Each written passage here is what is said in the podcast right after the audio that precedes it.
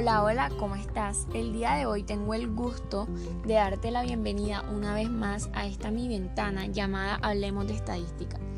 Hoy quiero compartirte un poco de lo que he aprendido sobre el tema de probabilidad condicional.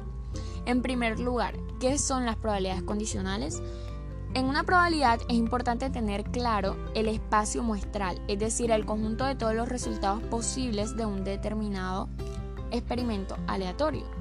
Las probabilidades condicionales específicamente son cuando tenemos dos eventos y un evento está condicionado de otro. Es decir, estos eventos son dependientes entre sí. Esto es lo que le da el toque. En lo personal, yo lo miro como un juego. Vamos a jugar prácticamente con dos situaciones.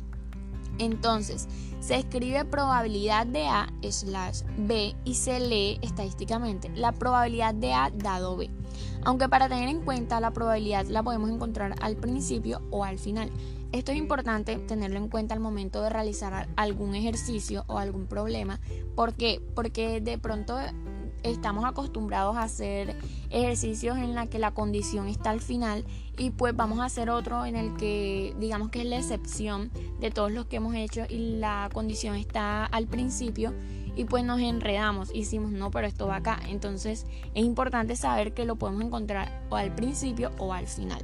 Por ejemplo la probabilidad de que gane un examen viene condicionado al hecho de haber estudiado entonces, si yo estudio como consecuencia, ganaría el examen. Para esto hay que tener en cuenta que cada situación tiene su complemento. Por ejemplo, si E es estudiar, el complemento de E, o sea, E' sería no estudiar. Si G es ganar el examen, G' sería no ganar el examen. Para las probabilidades condicionales se usan mucho las tablas de contingencia o también llamadas tablas de 2x2, la cual consiste en crear al menos dos filas y dos columnas para representar los datos categóricos de, de alguna situación determinada.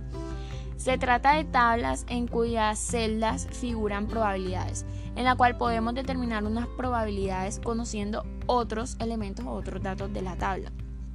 Eh, hoy quiero compartirte también unos tips de aprendizaje que tuve en cuenta al momento de dar este, esta temática llamada probabilidad condicional. Leer cuidadosamente para tener una buena comprensión lectora del problema o ejercicio que queremos realizar.